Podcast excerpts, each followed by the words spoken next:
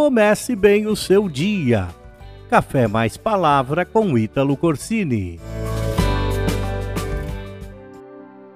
Esses dias eu estava ministrando sobre a inveja e eu acabei me lembrando de uma história que eu havia lido muito interessante. A fábula falava de um homem que tinha o poder de realizar desejos. Ele aparece então para um invejoso e diz que iria conceder-lhe um desejo. Ele poderia pedir o que quisesse que lhe seria dado. Porém, havia uma condição. A condição era que tudo que lhe fosse feito, o seu vizinho receberia em dobro. Ou seja, se pedisse um carro, o vizinho ganharia dois. Se lhe pedisse uma casa, o vizinho ganharia em dobro. O vizinho receberia tudo em dobro daquilo que ele pedisse. O invejoso então parou, pensou muito para pedir algo e finalmente disse: Já que meu vizinho vai receber o dobro do que eu pedir, então eu quero que arranque um dos meus olhos. Você entendeu? Ele não somente quer ter o que o outro tem, mas quer que o outro perca aquilo que tem. A inveja é o desprazer causado pela felicidade ou pelo progresso de outra pessoa.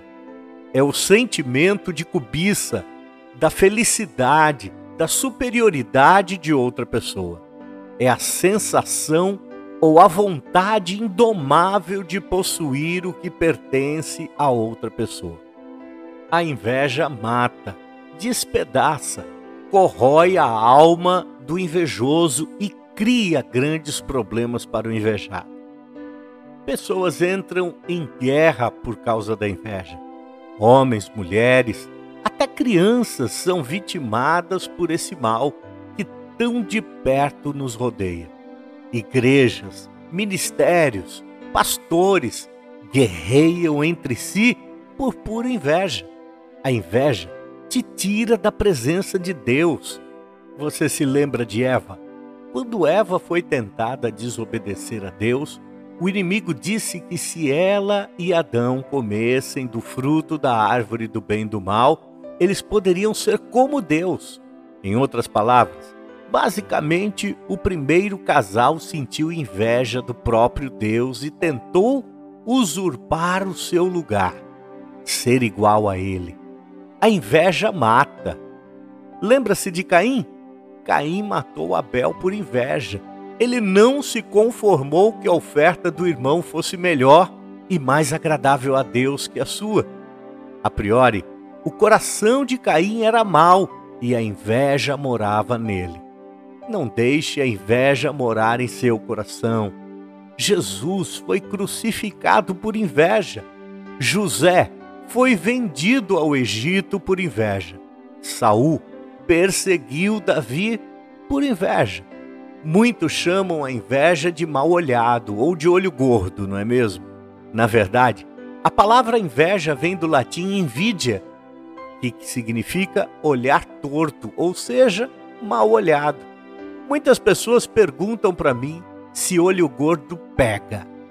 Eu sempre tenho respondido desta maneira: olha, olho gordo não pega, mas o invejoso pode causar muitos problemas na vida do invejado. Eu acredito que a inveja seja um dos sentimentos mais destrutivos da alma.